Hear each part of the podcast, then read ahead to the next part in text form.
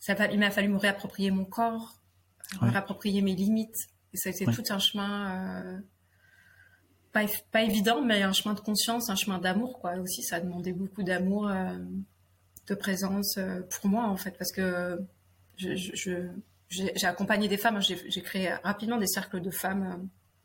C'était important pour moi d'amener de la conscience, surtout par rapport à son corps. Mais je pense qu'il y a beaucoup de, de, de honte, euh, en tout cas moi dans mon expérience en tant que femme quand tu as été euh, violée ou abusée de honte, de culpabilité. En fait, comment je parle de la culpabilité, je parle de mhm. la honte et du dégoût en fait, du dégoût envers moi-même, du dégoût envers mon corps. Et du coup, ça a été euh, tout un chemin de d'aller reconnecter à moi, de, de pouvoir me toucher quoi. Déjà rien que me toucher, c'était ça me dégoûtait quoi. J'avais vraiment.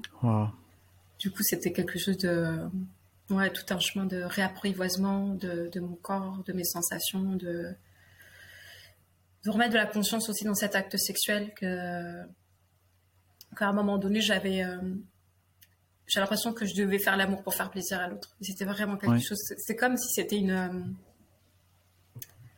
euh une, une manière de euh, aime-moi, je vais faire ça pour pour que tu m'aimes ou je vais faire ça pour que que tu me fasses rien ou que tu sois d'accord avec ça. J'avais peur peut-être aussi de, de la réaction de l'autre. L'enfant intérieur dans toute sa vulnérabilité.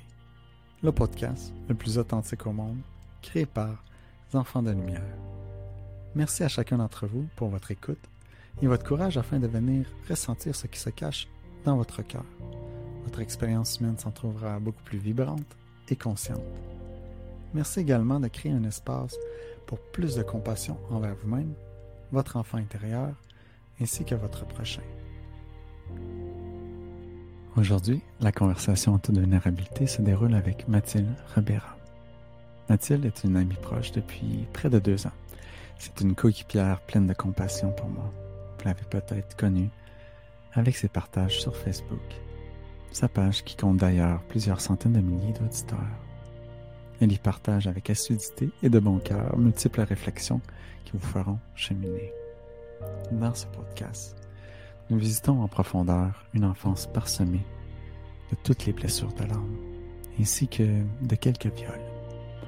J'ai découvert une amie extrêmement transparente et vulnérable qui a dû essuyer timidement quelques larmes lors de notre interview. Cet épisode est un des plus vulnérables que j'ai fait à ce jour. Mathilde s'ouvre afin de vous donner foi que peu importe les difficultés de votre enfance, vous pourrez réussir non seulement à retrouver votre lumière, mais également allumer le chemin de guérison pour les autres autour de vous. Je suis donc persuadé que vous allez grandement bénéficier de cette écoute. Les Enfants de Lumière est une communauté pour le bien-être de l'enfant intérieur, et ce autant pour les jeunes que pour les adultes. Cette communauté bienveillante s'adresse aux âmes qui désirent observer en toute vulnérabilité les blessures de leur enfant intérieur afin de prendre en pleine présence un chemin de guérison.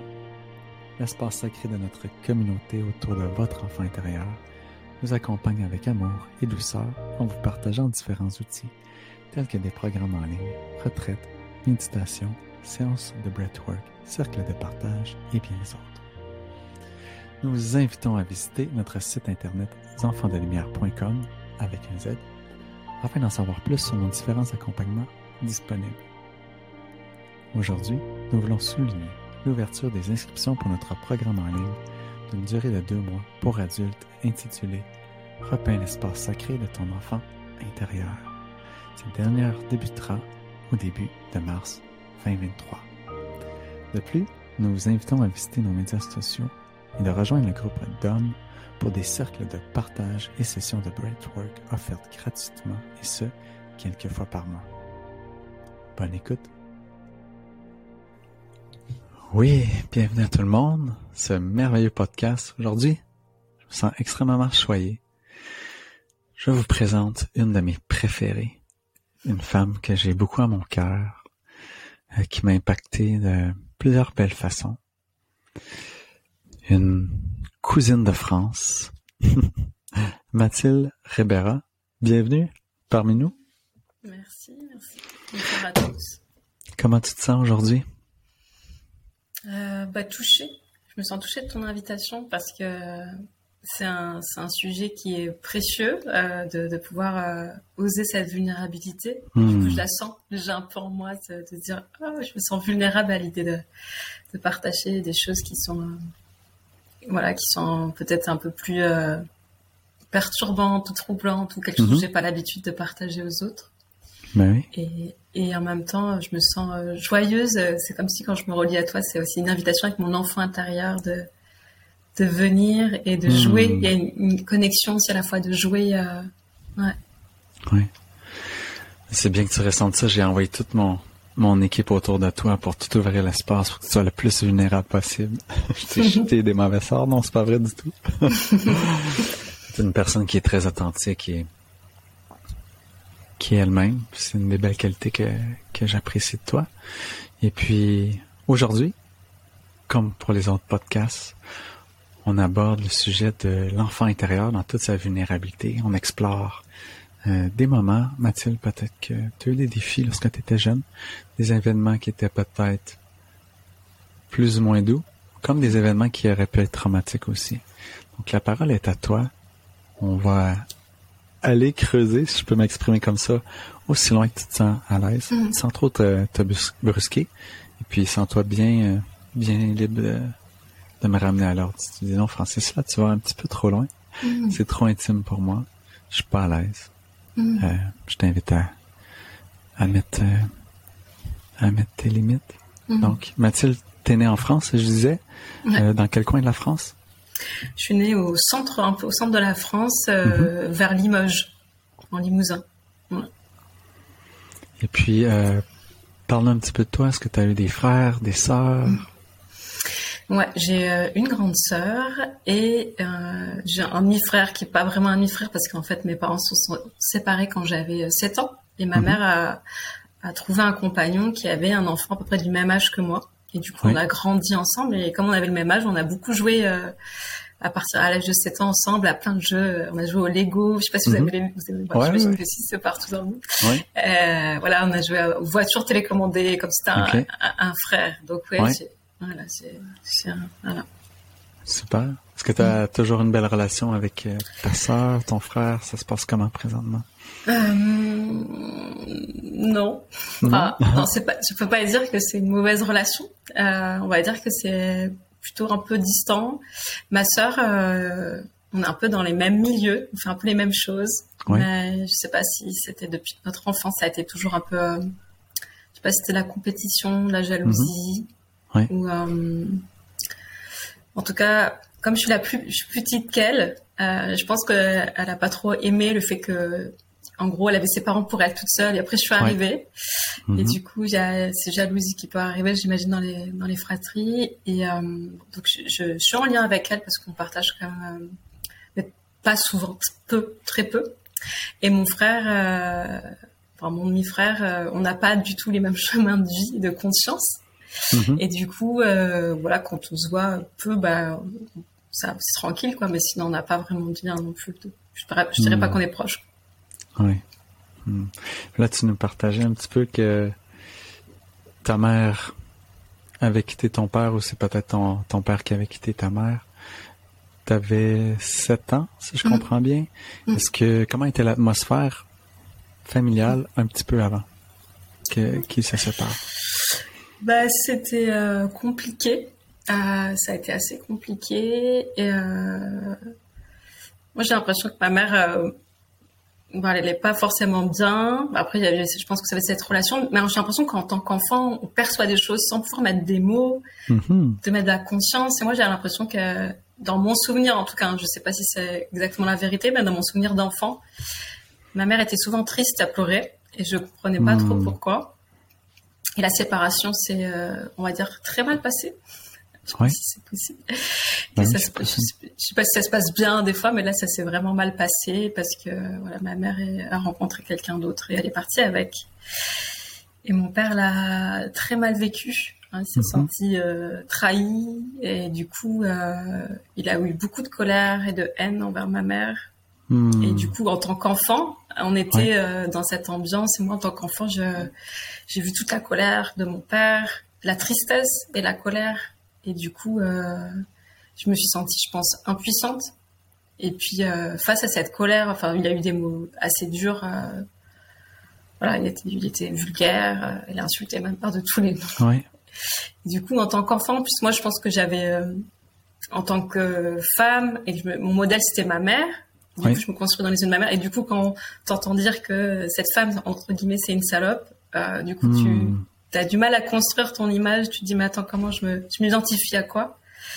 Euh, Et en même temps, euh, de pas savoir, parce que je sentais que ma mère était triste aussi. Hein, je pense que dans une séparation, euh, en tout cas avec le recul que j'ai, l'âge, je sais que chacun euh, a ses torts et que du coup, je sais que même quand on quitte quelqu'un, c'est pas la joie. En fait, je, je connais pas, en tout cas, dans mon expérience de relation, même si tu choisis de quitter la personne, tu pars pas avec une grande joie, quoi. Euh, il y a quand même quelque chose de douloureux. Donc, euh, je percevais la douleur des deux. En tant qu'enfant, c'était dur. J'avais une relation dure avec ma sœur. Donc, il y avait beaucoup d'intensité euh, autour de ça, quoi. Mm. Mm. Il y a beaucoup de je sais pas si tu as vécu ça aussi, mais moi, physiquement, je l'avais vécu quand j'étais jeune. On dirait que mon cerveau, l'engrenage se commençait à tourner d'un autre côté là, lorsque tu as vécu l'expérience avec ta mère qui était un, modèle pour toi, ça, ça déstabilise les, tes fondations, tes perceptions, tes croyances. Euh, est-ce que tu te souviens un peu comment que tu as réagi physiquement? Est-ce que tu t'es mis beaucoup à pleurer? Est-ce que émotionnellement, tu te sentais un petit peu dépressive? Est-ce que tu avais des amis autour de toi? Est-ce que tu étais allé en parler ou tu te sentais complètement seule? Comment était la relation avec ta sœur durant ces moments-là? Euh, ma, ma sœur a eu beaucoup de mal plus à l'accepter, donc c'était du coup elle s'est plutôt rebellée. Oui. Euh, moi, je, je l'ai vécu, euh, je me sentais impuissante en fait. C'est comme si un endroit, c'était ma faute si c'était séparé, et c'est comme si j'avais échoué au fait qu'ils puissent euh, rester ensemble. Mm-hmm. Et puis je me suis sentie plutôt en colère après avec le temps. J'ai voulu prendre euh, plus la défense de ma mère parce que je me suis dit mais en fait c'est elle qui s'est fait attaquer alors que ben, de l'extérieur j'avais pas l'impression qu'elle avait fait un truc horrible.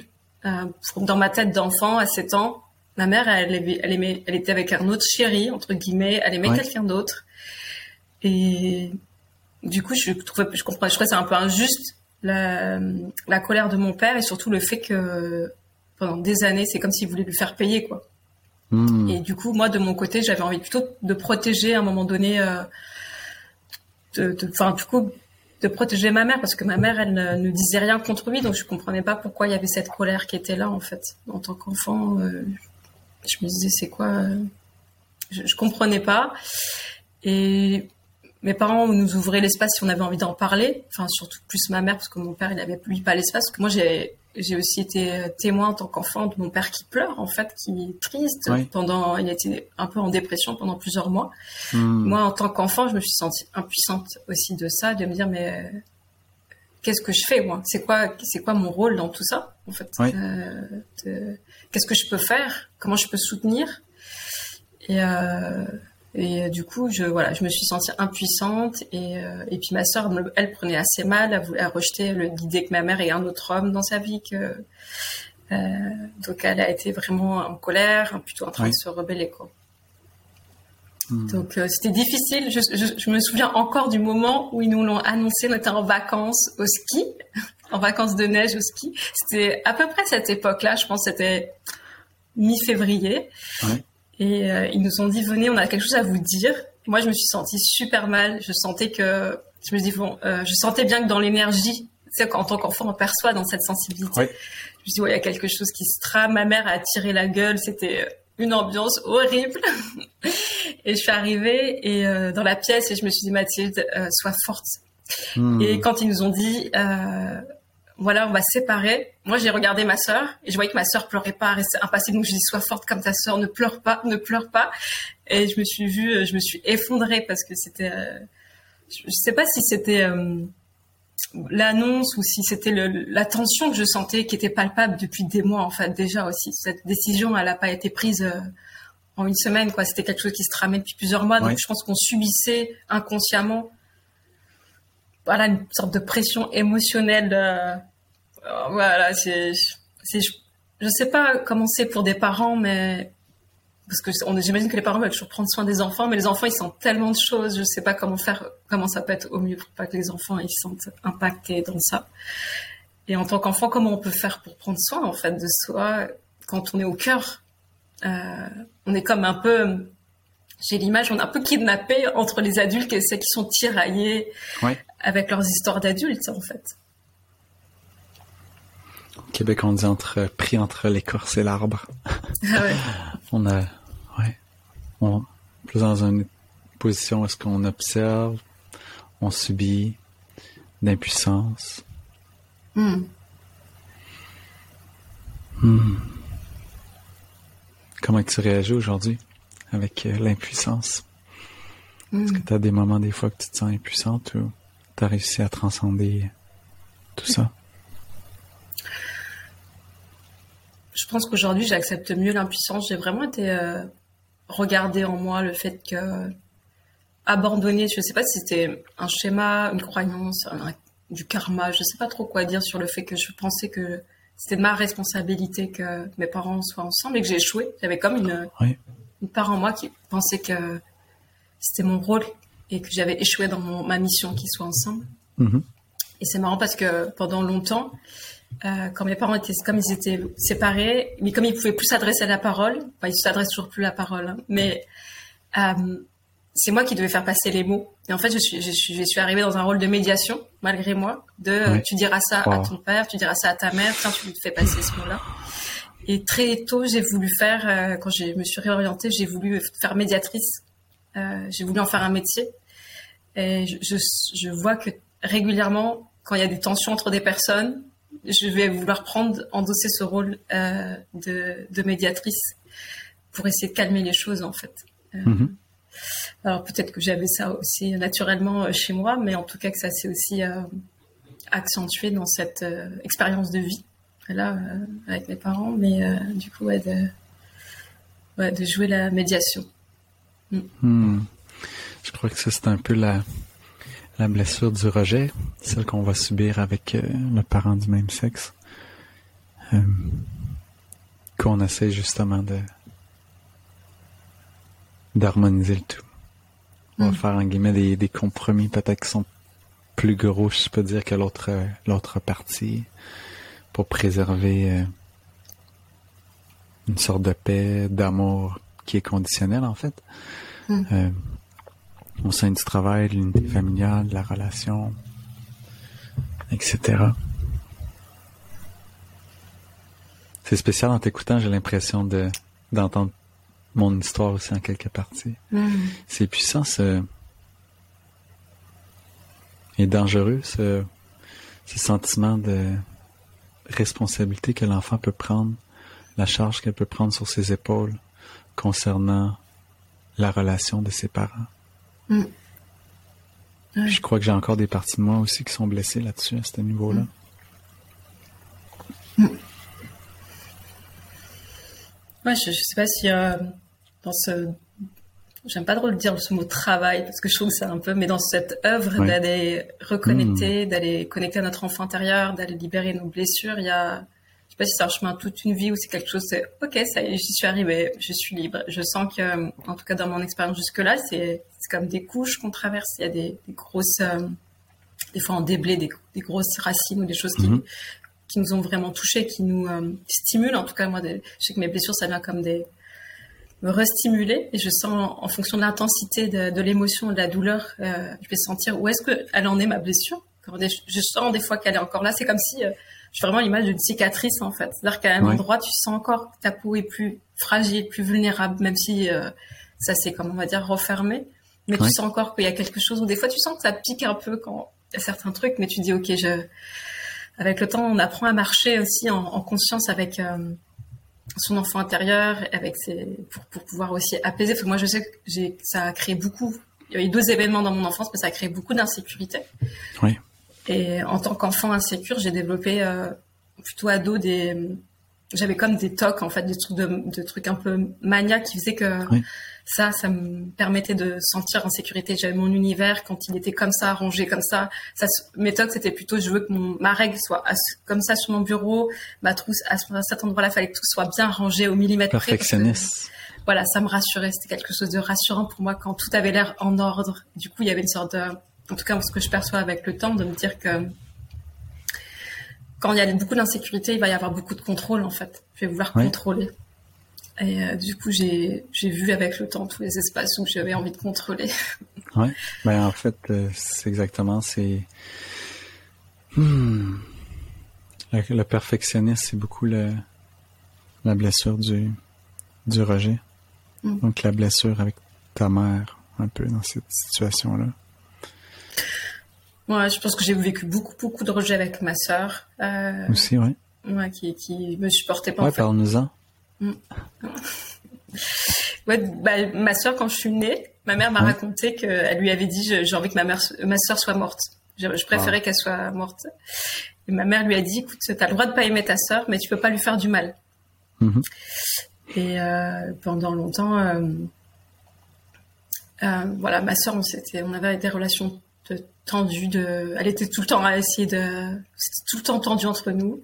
Hmm. Elle me menaçait beaucoup. Elle était assez agressive en fait. Je pense qu'elle portait beaucoup de colère. Et et, du coup, elle se faisait beaucoup fâcher parce que elle s'en prenait à moi. Moi, je criais. mes parents, ils disaient arrête d'embêter ta sœur. Et du coup, après, j'ai aussi porté la culpabilité que si ma ma sœur se faisait fâcher, c'était ma faute en fait. Euh, si j'existais pas, ma sœur ne se ferait pas fâcher parce qu'il y aurait personne. Et mhm. du coup, euh, ça a été, il a fallu que j'aille regarder ça parce qu'en fait, il y a quelque chose en moi qui est, euh, faut pas trop que je fasse de bruit. En plus, à cause qu'il y a une tension familiale euh, avec cette séparation, ma sœur qui, qui vivait mal, il y a un moment donné, je me dis, il faut absolument que moi, je fasse pas de bruit, que je sois à peu près parfaite dans mon coin pour que on ne pas rajouter de la tension familiale à ce qui est déjà en train de se jouer. Donc il y a comme quelque chose en moi qui était un peu figé, de genre bon mhm. alors il faut que tout soit parfait, il faut que je travaille bien. en fait, il faut pas que je me fasse remarquer, surtout ne pas se faire remarquer pour pas rajouter de la tension à mes parents parce que les pauvres euh, ils ont déjà des soucis, ils ont déjà beaucoup de soucis dans ce qu'ils vivent avec ma sœur. Donc, faut pas que j'en rajoute à ce que mes parents vivent. Donc, il faut surtout que je reste dans mon coin, dans mon cadre, et que je fasse pas de bruit. Et comme ça, si, comme ça, personne me voit, personne, euh, je, rajoute d'attention à personne, de la peine à personne. Donc, il y, avait, il y avait ça que je portais aussi pendant, pendant longtemps, quoi. Se faire discret. Toujours la blessure du rejet. Puis le, t'éteignais ta propre lumière autrement dit Est-ce que je, suis née à ma propre lumière Non, tu éteignais ta propre lumière. Ouais, comme un abat-jour euh, ouais, ça. autour de toi pour pas, pour pas se mm. faire euh, remarquer tout. Et pour pas déranger les autres. J'ai l'impression que... Mm-hmm. Mm. Ouais, il y avait, j'ai, dû aller voir ça, en fait, le fait que j'avais peur. En fait, pour moi, il y avait un danger, mm-hmm. euh, soit de me montrer, parce que ouais, ça pouvait déranger les autres, soit parce que j'allais éteindre les autres, quoi dans, ce qui s'est joué dans la relation à ma sœur, parce qu'en fait, euh, du coup, ma sœur, c'était celle qui était un peu euh, l'enfant difficile. C'était l'enfant difficile. Donc, euh, j'avais envie qu'on la voit autrement, en fait. J'avais envie qu'on la voit autrement que comme ça. Donc, j'essayais de la, laisser, la mettre en avant, en fait. Je voulais qu'elle soit mise en avant dès qu'elle était en famille, dès qu'il y avait du monde. J'essayais de me reculer pour qu'on lui dise qu'on la voit autrement que comme ça, en fait. Hmm.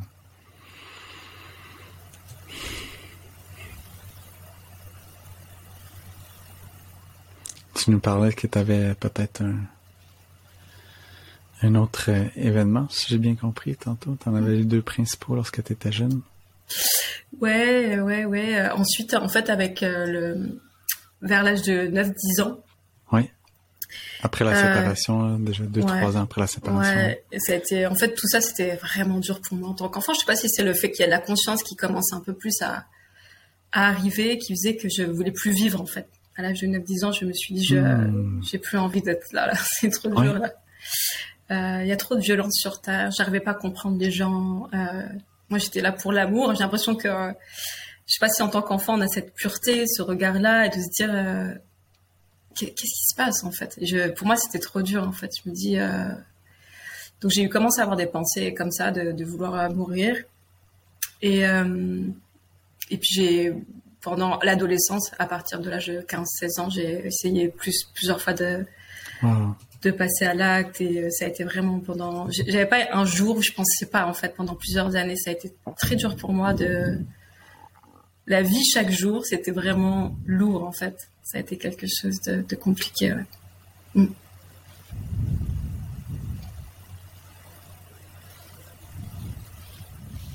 Hmm.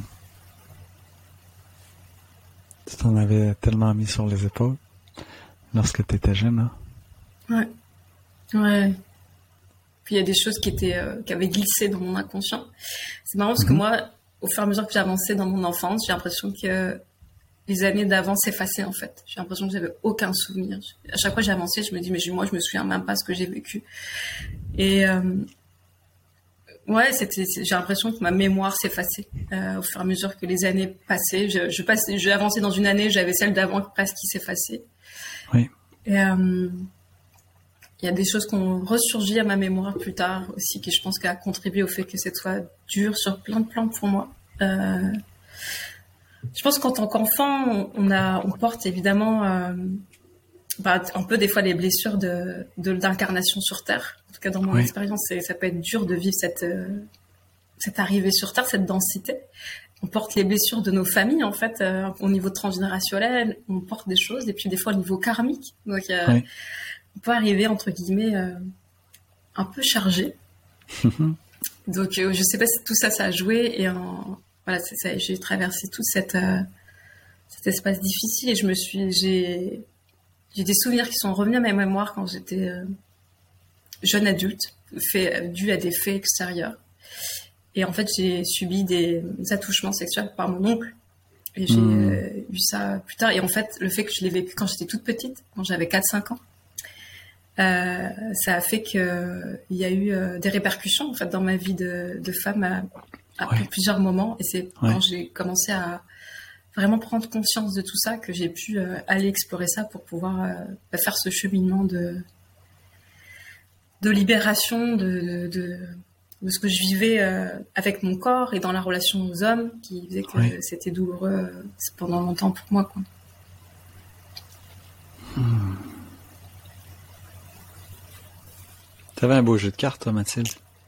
Je sais pas. T'as choisi un très beau jeu de cartes pour t'incarner. Je vais prendre celle-là, je, vais transcender X, je vais transcender Y, la séparation de mes parents, le poids, les attouchements sexuels, euh, le rejet de ma sœur qui a envie de me tuer. Hmm. Pourquoi? Pourquoi que tu penses que t'as choisi ce jeu de cartes-là pour t'incarner? Je pense que euh, ce chemin, quand je, quand je le marche aujourd'hui avec la conscience que j'ai, ça m'a apporté beaucoup plus euh, d'amour, en fait, euh, pour l'humain, en fait, pour son, pour l'humanité entière, en fait. C'est, je, je, je vois, et voilà, bah, le fait, j'ai, j'ai choisi d'accompagner les gens, hein, mais euh, je peux tellement me relier aux blessures, à, tout ça, en fait, le fait que, voilà, que des fois qu'on en a marre, qu'on n'a plus envie de vivre, tout, tout, ça, je peux tellement me relier parce que j'ai vécu. Et, c'est comme si ce jeu de cartes-là, ça m'a permis vraiment de d'expérimenter l'amour. C'est-à-dire, est-ce que je peux encore me relever? Est-ce que je peux pardonner? Euh, et Quand je dis pardonner, c'est pas excuser évidemment, on, voilà, mais de voir au-delà aussi de ce qui se joue. Euh, moi, je, je, je, mesure à la fois que quand on est victime, on, est bourreau, on a pu être bourreau aussi, mais mhm. encore plus dans sa vie. Si moi, je vais pas voir la victime que j'ai été, je vais jouer au bourreau en fait. Et je sais que j'ai joué au bourreau aussi en fait. Ouais. Et du coup, pour moi, c'est euh, à partir du moment où j'embrasse toutes les facettes de l'humain, les plus belles comme les plus moches, alors il y a quelque chose qui s'ouvre au niveau de l'amour en fait. Et il y a quelque chose de je me libère en fait de ces jeux aussi. À un moment donné, a certains jeux où je me dis ok, c'est c'est good, j'ai joué à ça, mais j'ai plus envie d'alimenter ça. J'ai plus envie de ouais, je j'ai envie d'aller vers moi en fait. J'ai envie d'aller vers nous en fait. Parce que je sais que quand je vais vers moi je vais vers l'humanité aussi entière. Je peux m'ouvrir et et pour moi ça a été un sacré chemin aussi de m'ouvrir aux autres de m'ouvrir à ouais aux autres en fait. À, mhm. un autre dans la relation à deux ou aux autres dans les relations dans des groupes dans des, des espaces de partage. Ça a été vraiment euh, très difficile pour moi parce que je pense que ouais, au fur et à mesure qu'on a des blessures on met pas mal de carapace quoi. Donc euh, hmm. Hmm. Beaucoup de compassion. Hmm. Beaucoup de compassion, je crois que tu as, développé, que tu as réussi à, faire place hmm. dans ton cœur pour les autres. Je crois que c'est une des plus belles, sinon la plus belle qualité qu'une personne peut avoir, surtout une personne qui est qui a la mission, si je peux m'exprimer comme ça, de d'accompagner d'autres gens. Mm. Cette compréhension d'énergie, toutes ces, ces subtilités. Mm. Qui fait en sorte que la personne en face de nous ou les personnes sont, lorsqu'on agit en groupe, vont se sentir dans un espace sécurisé. Mm. Parce que là, ils vont pouvoir s'ouvrir. Parce qu'ils sont compris. Ouais.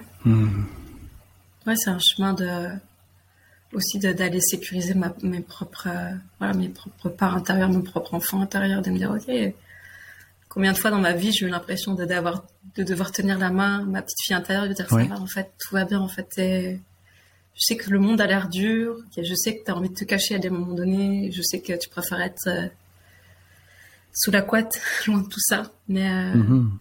mais on est ensemble en fait et je sais qu'aujourd'hui, je sais aussi que je peux poser mes limites je sais qu'aujourd'hui, je peux prendre soin. Je sais qu'aujourd'hui, je peux demander du soutien, de l'aide aussi s'il y a besoin. Et du coup, euh, quelque chose où je me sens moins seule. En tout cas, ma petite fille intérieure se sent moins seule qu'à l'époque où elle peut se sentir démunie, ou à des moments donnés, c'est genre, what, pourquoi j'ai tout ça qui m'arrive? C'est quoi ce, ce poids qui arrive sur mes épaules, quoi? Et qu'aujourd'hui, il y a quelque chose de, plus léger, même dans les traversées. Euh, il y a toujours des traversées. Hein. Je pense pas qu'il y a un moment donné, on arrive, on dit oh, il y a plus de hmm. plus d'émotions. Je pense qu'il y aura toujours des hauts, des bas, des intensités. Oui.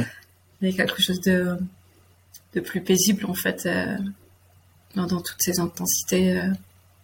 Il, y a, quelque chose de la confiance que je peux, je vais pouvoir les traverser et que malgré des fois les émotions les plus difficiles, les plus douloureuses, bah, je suis là, je suis encore en vie en fait, je suis debout. Ah, c'est beaucoup de, de sagesse. C'est de la sagesse, moi, lorsque ces parties-là font partie prenante de nous, sont intégrées dans notre, dans notre euh, jeu, dans notre ADN, dans notre corps. Hmm. Est-ce que est-ce que tu es content de ce jeu? Pas, pas contente, mais en regardant le passé. Est-ce que tu crois que d'être atterri dans ce terrain de jeu-là avec tes parents en valait la peine pour qu'est-ce que tu es venu développer, le jardin que tu es venu faire fleurir sur la terre? Est-ce que tu es encore dans un point de confusion là? Je sais pas, peut-être que je vais mieux comprendre euh, au travers du temps ou non, français, c'est vraiment de la merde. Pourquoi se faire aussi mal? Euh, Non, je, suis en paix en fait. J'ai fait la paix. Euh, hmm. J'ai fait la paix avec euh, mon passé. J'ai écouté une phrase de quelqu'un qui disait je, je ne changerai pas une seule seconde de mon passé, mais je ne revivrai pas une seule seconde de mon passé. Et je pense que c'est arrivé dans cet espace où je, j'ai envie de rien changer, mais je n'ai pas envie de le revivre non plus. Et euh, ouais, je suis en, fait, c'est comme ça. En fait, aujourd'hui, avec le recul que j'ai, je me dis, ok, toute façon, c'est comme ça. En fait, là, j'en suis là, et là, j'ai pas le pouvoir de changer mon passé. Il est comme il est. Il m'a apporté ce qu'il m'a apporté. Et en effet, je pense que ça, ça m'a fait grandir aussi. Ça, ça, ça m'a permis de comprendre. Et euh, je sais pas, des fois, je me dis, mais comment on pourrait prendre soin des enfants?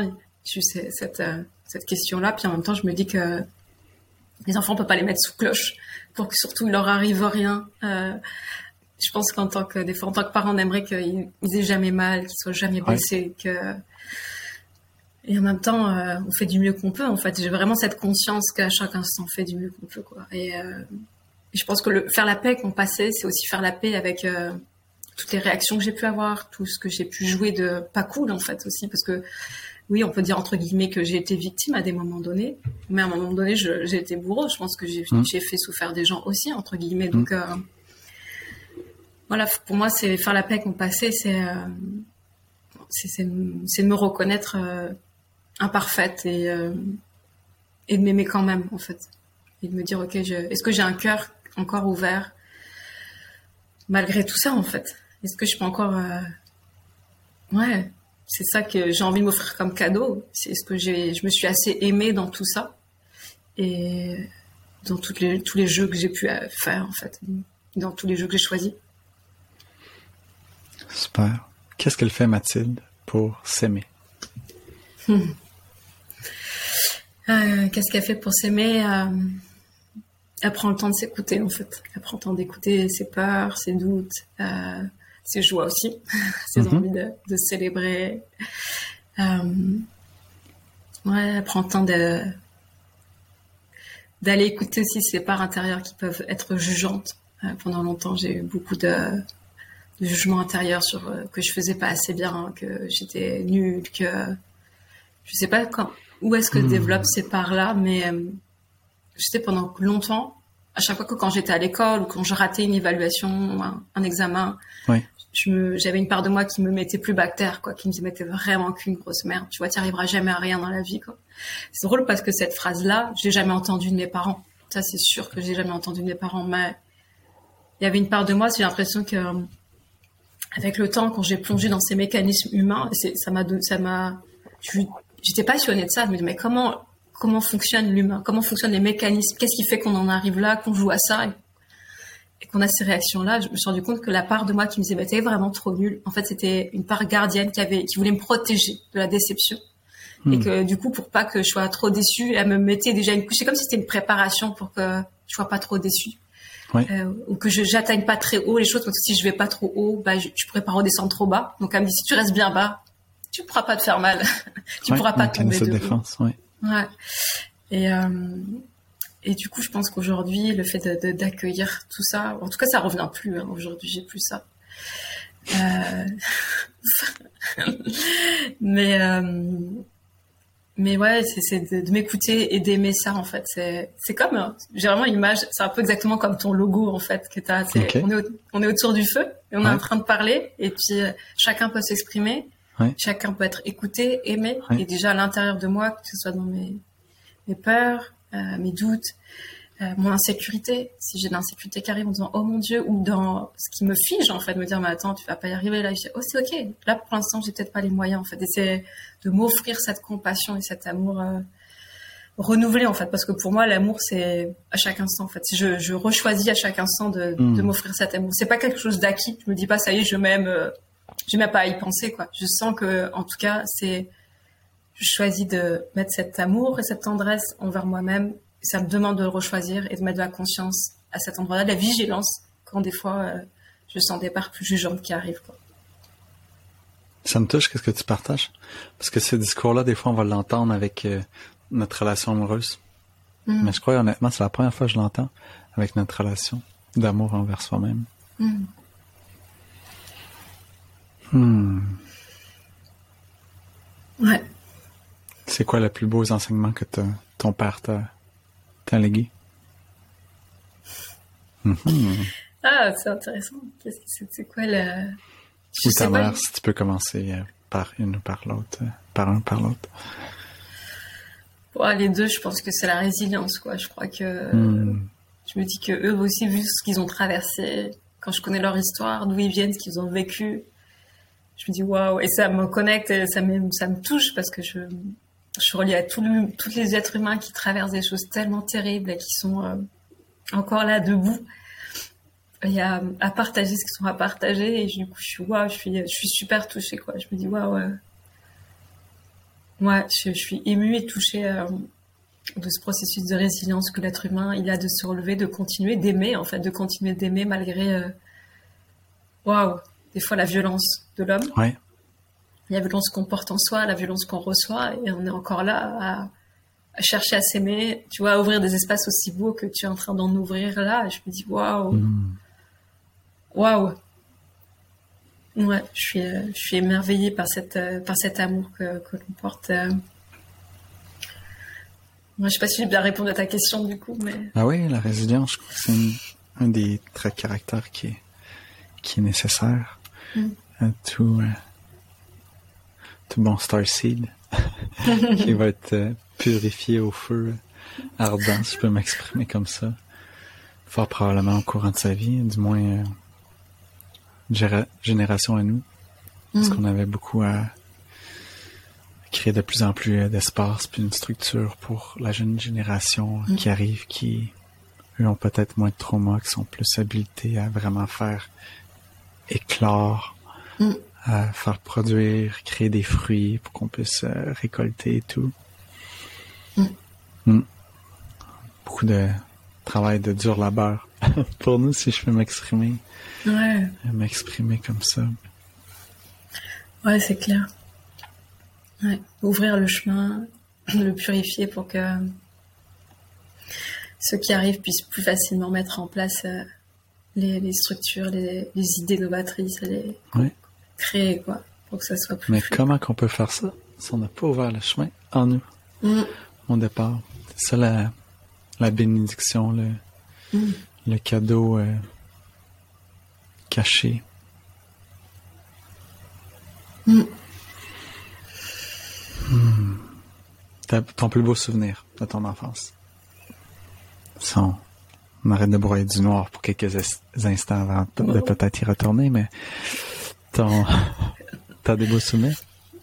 Ouais, euh, je sais pas, faire de la balançoire. J'ai une image de ma petite fille intérieure, elle me montre tout de suite. Non, mais c'est important de faire de la balançoire, ouais. Mm-hmm. Ah, ça, ça, me rappelle, euh, je sais pas si c'est le moment, mais ça, ça, me connecte ma petite fille intérieure. J'avais fait une journée de connexion ma petite fille intérieure il y a, il y a quatre ans, je crois. J'ai dit, bon voilà, je me réveille et j'ai décidé de, de passer la journée avec ma petite fille intérieure en conscience, quoi. Donc je lui parle, je, je la perçois, je la vois, elle est à côté de moi. Puis donc elle est à côté de moi, puis elle me dit, euh, euh, tu joues à quoi? Moi je la regarde, je dis, bah je joue pas, tu vois là je travaille. et là elle me dit, comment ça tu travailles? Elle me dit, mais est-ce que c'est amusant au moins? Bah, Je dis, c'est amusant, c'est amusant. Euh, pas, pas trop. Donc elle m'a dit, donc en fait tu fais un truc qui a pas l'air amusant. Bon, t'as des amis au moins pour jouer? Bah, j'ai pas hmm. vraiment d'amis pour jouer.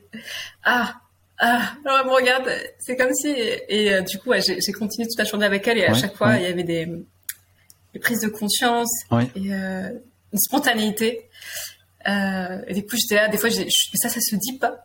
J'étais là, j'essayais de, j'avais vraiment cette perception qu'elle était là avec moi, je l'entendais, j'avais vraiment ça et ça m'a vraiment fait prendre conscience ce jour-là que comment je mets du jeu dans ma vie, quoi waouh, je me dis mais ouais, c'est ça quoi. Et je me suis souvenu que pendant très longtemps, j'ai pas voulu grandir en fait. Je me suis dit voilà, le monde d'adulte, ça a l'air super chiant. Ils, a l'air ils ont l'air tous stressés, ils ont tout l'air tristes, déprimés. Ils ont l'impression qu'ils portent le monde sur leurs épaules. Je me suis dit moi, je vais peut-être préférer rester enfant. Euh, ça a l'air d'être un peu mieux, plus fun quoi. Même si. Je te panne. De quoi? Ah oui, ça va. Ouais, ouais c'est ça. Même si euh, je sais que même en tant qu'enfant, j'ai porté des choses d'adulte que j'aurais peut-être pas dû, en fait, à des moments donnés, mais ouais, il y avait quelque chose de, ok, est-ce que je peux juste euh, continuer à jouer même, parce que je sais pas parce que j'ai grandi que je peux plus jouer, en fait, et avoir de la joie, en fait. Pour moi, le jeu, c'est beaucoup relié à la joie, quoi. Mm.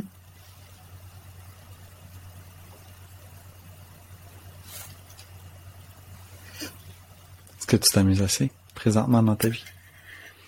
Moi, en tout cas, il y a plus de fun. Euh, J'ai remis plus de fun ces dernières années. Euh, je sais que je fais ce que je fais quelque chose que j'aime. Euh, mhm. je, je, crée, en plus je crée, je dessine, donc euh, ça c'est chouette aussi. Euh, Est-ce que je m'amuse assez? Je sais pas, mais en tout cas, ouais, quand même, il y a, y a, beaucoup plus de jeux que je me sens moins être un adulte sérieux et un adulte, on va dire, triste et stressé. Je me sens je me suis créé des espaces pour pas que ça soit du stress en fait, parce que je sais que j'ai vu beaucoup, en tout cas mes parents stressés par leur travail, la pression, le, et pour moi je me dis oh là là, ça m'a ça m'a pas donné envie, donc je me suis créé des espaces pour que ça soit moins stressant, que ce soit plus joyeux pour moi d'y aller. Euh, du coup, c'est joyeux parce que j'ai un métier que j'aime, que j'ai créé, qui est en lien avec moi, avec mes talents. Donc ça, c'est chouette. Euh, est-ce que ça manque, est-ce que ça manque de jeu? Je sais pas. Peut-être ça manque des fois un peu plus de fun. Mais là, je, regarde, je suis partie euh, faire de la luge.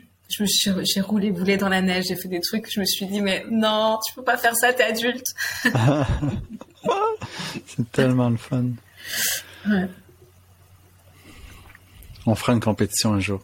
Tu viens au Québec, on fera une compétition de luge. Nous ici, on dit traîneau. Peu importe. la personne qui va la plus vite, la plus loin. c'est ça. Bataille de boules de neige et tout. Ouais.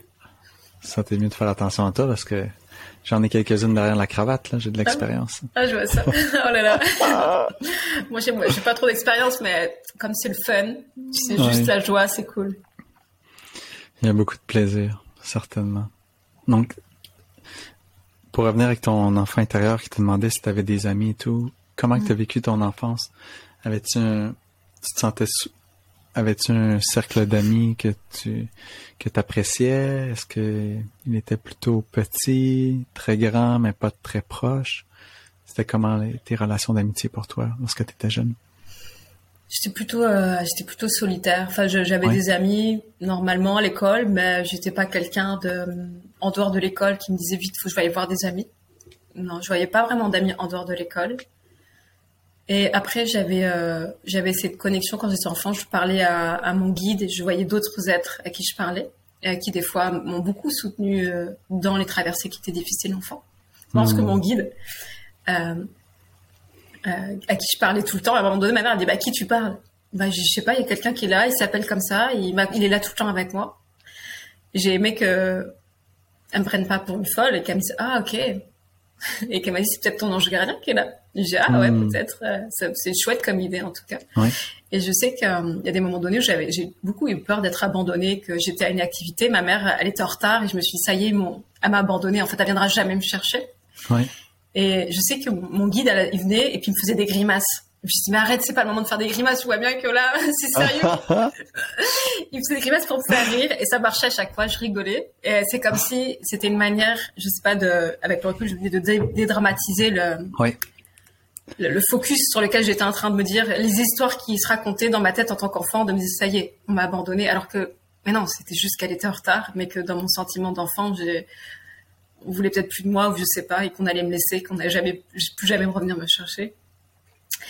Et euh, ouais, du coup, j'étais pas. Après, ça s'est passé avec le temps parce qu'étant adolescente, quand j'ai traversé des choses plus difficiles, je me dis ouais, ça c'est de la merde. S'il y avait vraiment des guides ou des anges gardiens, je vivrais pas des trucs aussi durs.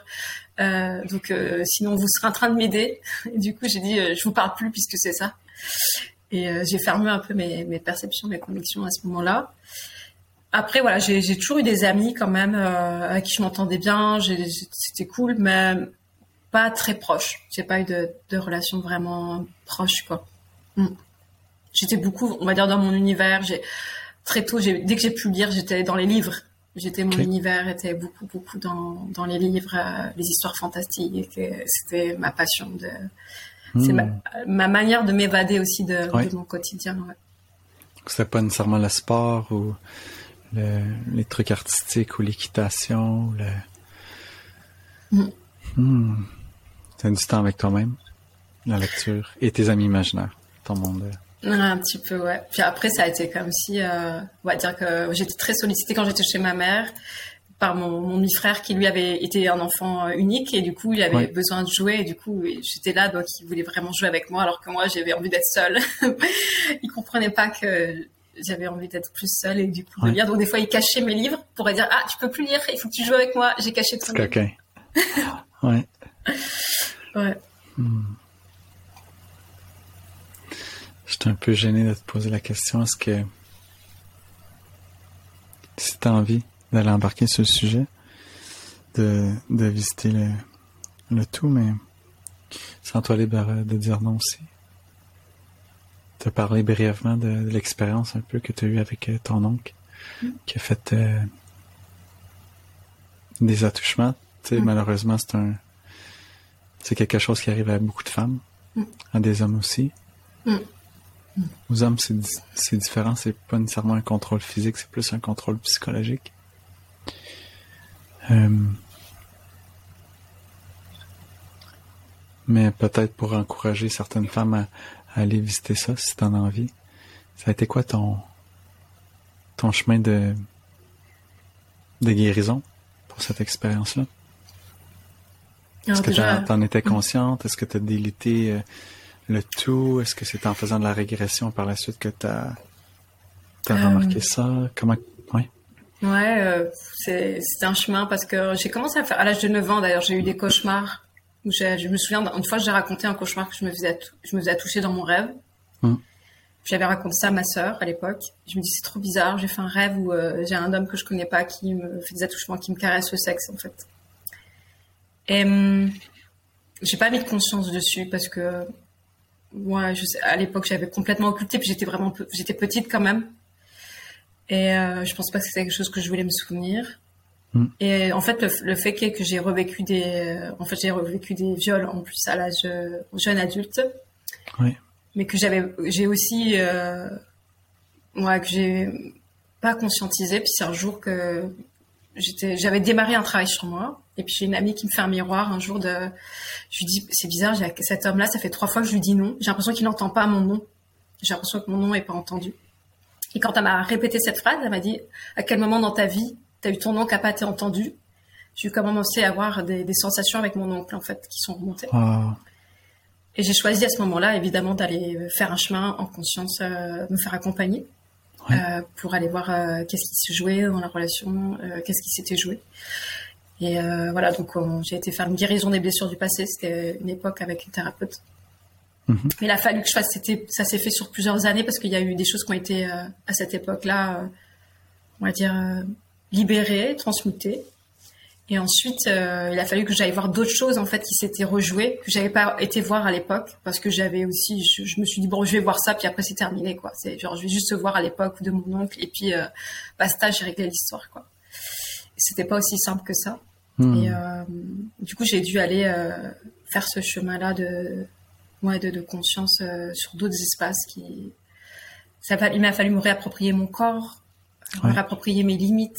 Et ça a été tout un chemin pas, pas évident, mais un chemin de conscience, un chemin d'amour, quoi. Aussi, ça a demandé beaucoup d'amour, de présence pour moi, en fait, parce que je, je, j'ai accompagné des femmes, hein. j'ai créé rapidement des cercles de femmes. Euh, C'était important pour moi d'amener de la conscience, surtout par rapport à son corps.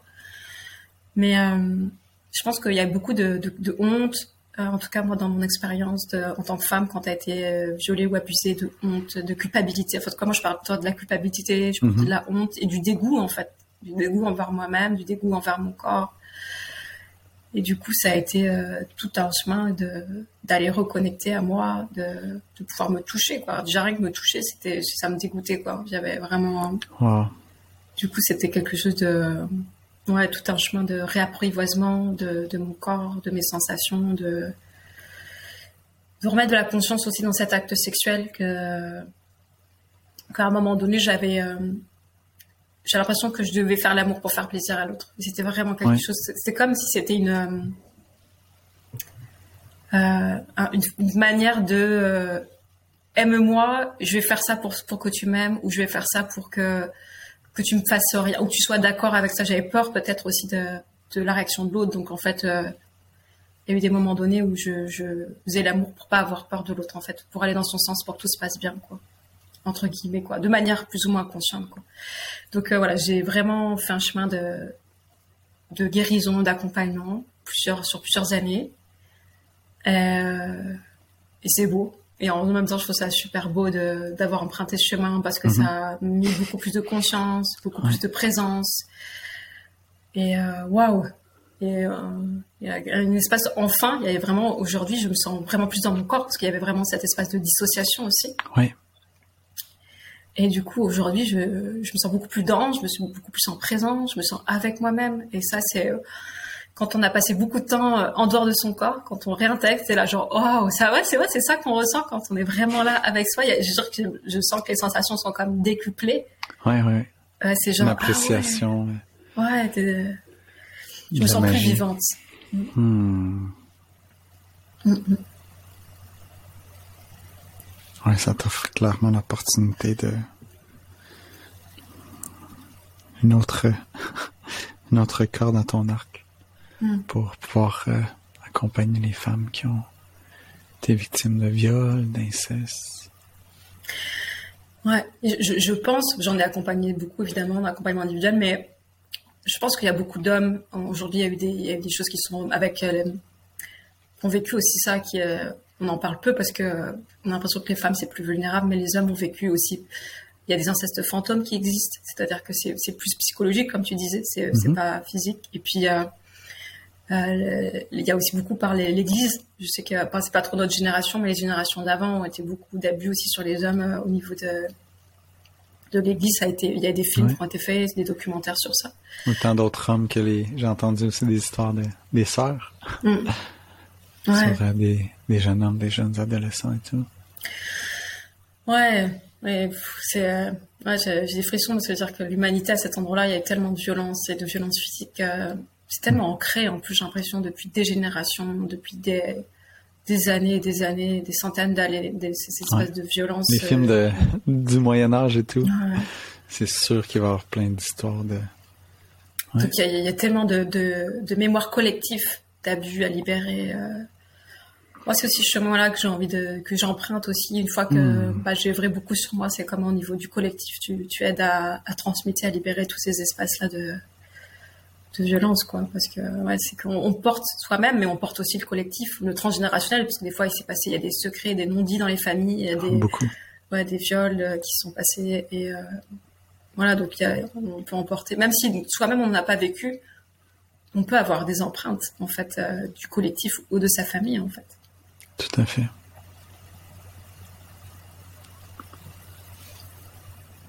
Beaucoup de défis. Ouais. ouais. Beaucoup de défis. En même temps, c'est un, un chemin d'amour, en fait. est-ce que je suis OK de, par l'amour, pour moi, il y a quelque chose qui transmet pas l'amour, genre, euh, pas l'amour bisounours, quoi. Mais il y a vraiment un, vrai, euh, une vraie reprise de pouvoir, de revenir dans son axe, de, de savoir poser ses limites, ça veut pas dire que quand tu es dans l'amour, tu dis oui à tout. Ça veut dire qu'à un moment donné, tu sens ce qui est plus juste pour toi, de d'accepter, de pas accepter, de dire oui à quoi tu dis oui, à quoi tu dis non. C'est aussi se réapproprier son un vrai oui et un vrai non en fait. Euh, quand c'est oui, que ce soit un vrai oui quoi.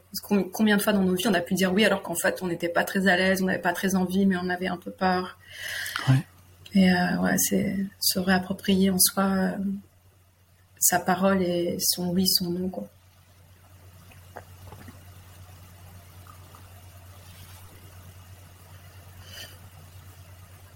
Ça serait quoi ton message que tu voudrais livrer aux enfants intérieurs de nos auditeurs? Euh, bah de jouer en fait, de, cultiver cette joie parce qu'en fait, euh, pour moi, quand on se relie à son enfant intérieur, il y a vraiment cette spontanéité, cette insouciance. je pense qu'on porte, malgré tout ce qu'on a vécu, je pense qu'on porte encore cette insouciance. En tout cas, moi, je me sens portée comme cette insouciance malgré tout ça. Rien, tout ça n'est venu détruire ça, en fait. je, sens vraiment qu'il y a quelque chose en nous qui est inaltérable, en fait. Hmm. Et euh, c'est comme un joyau qui, même s'il est obstrué, s'il y a eu des coups, s'il y a eu de la boue dessus, si on a essayé de l'attaquer, qu'on a juste mis des remparts pour, euh, pour moi, il y a quelque chose en nous qui est inaltérable. Et euh, l'invitation, c'est d'aller, euh, d'aller se connecter à ce joyau qu'on porte tous en nous et à, travers cet enfant intérieur qui nous ramène à cette joie, à cette spontanéité, à cet amour. Parce que l'enfant, les enfants que je croise aujourd'hui, je me souviens plus trop celles que j'étais, mais en tout cas ceux que je croise, il y a cet amour en fait. C'est salut, je t'aime. Moi, je me souviens, je me suis occupée d'enfants. Euh, au bout de deux heures, les enfants me disaient Oh, mais je t'aime, tu sais. Ok. Bah, moi aussi, je t'aime. Il y a vraiment cette ouverture, cette spontanéité que c'est sûr qu'on retrouve moins chez, euh, moins chez les adultes. Euh, en tout cas, ouais, quelque chose comme ça qui est. Ouais, d'aller jouer en fait, se rappeler à jouer. Je sais que ce jour où j'ai parlé à ma petite fille intérieure qui m'a dit mais tu joues à quoi Je joue à quoi? J'étais trop sérieuse, j'étais déjà devenue trop sérieuse en fait mais remettre de la légèreté du jeu dans sa vie. C'est précieux. Yes.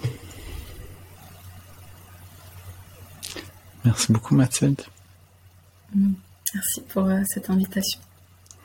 Mathilde qui est une sage femme de l'être. Mm. Elle accompagne les gens à... avec sa médecine, sa médecine multidimensionnelle à à se redécouvrir, mm. à renaître. Mm. Puis, elle a plusieurs, euh, plusieurs outils, euh, corde à son arc, comme que vous avez pu voir, beaucoup de, clairvoyance, de sagesse. Euh, tout aussi familière avec euh, le human design. Elle aime beaucoup. c'est une bonne artiste. Vous pouvez voir quelques dessins qu'elle a concoctés à l'arrière. Elle s'amuse à faire des, dessins vibratoires pour ses clients, ses clientes, aussi des formes de géométrie sacrée, des fois qui vont également être utilisées pour des logos. Ouais. Hmm. Euh, Mathilde, pour moi, c'est une femme euh, une amie merveilleuse lorsque j'ai besoin d'écoute, de me plaindre, de jouer euh, à la victime un petit peu. Mathilde a toujours une écoute, une bonne oreille pour moi, puis avec une douceur presque incomparable, elle me ramène pour que je puisse réaliser par moi-même l'importance de prendre responsabilité. Ok, je vous dépose en bas plus d'informations sur elle. Je vous encourage fortement à aller la suivre sur Facebook et Instagram. Et puis d'apprendre à la connaître avec ce qu'elle partage, puis peut-être un jour faire appel à, ses services. Si ça résonne avec vous, si vous croyez qu'elle va pouvoir vous accompagner dans votre cheminement de, renaissance euh, avec vous-même. Merci Mathilde. Un grand merci à toi pour ce que tu œuvres et cette reconnexion intérieure qui est tellement précieuse à son enfant intérieur. Donc euh, merci, hmm. merci, merci. Merci tout le monde. Nous espérons que cet épisode a pu vous aider à visiter en toute vulnérabilité certaines parties de votre enfant intérieur, peut-être même certaines parties blessées à lui accorder, à lui donner de l'amour. Nous vous rappelons que l'ouverture des inscriptions pour notre programme en ligne d'une durée de deux mois pour adultes intitulé Repeins l'espace sacré de ton enfant intérieur se termine début mars 2023. De plus, nous vous invitons à visiter nos médias sociaux et de rejoindre le groupe d'hommes pour des cercles de partage et des sessions de breathwork offertes gratuitement et ce quelques fois par mois. Si vous avez apprécié ce podcast, nous encourageons à l'aimer, à vous abonner à la chaîne et puis peut-être à le partager également à une ou deux personnes de votre entourage pour qui cet épisode pourrait donner de la douceur dans leur vie. Merci beaucoup. À bientôt les amis zen.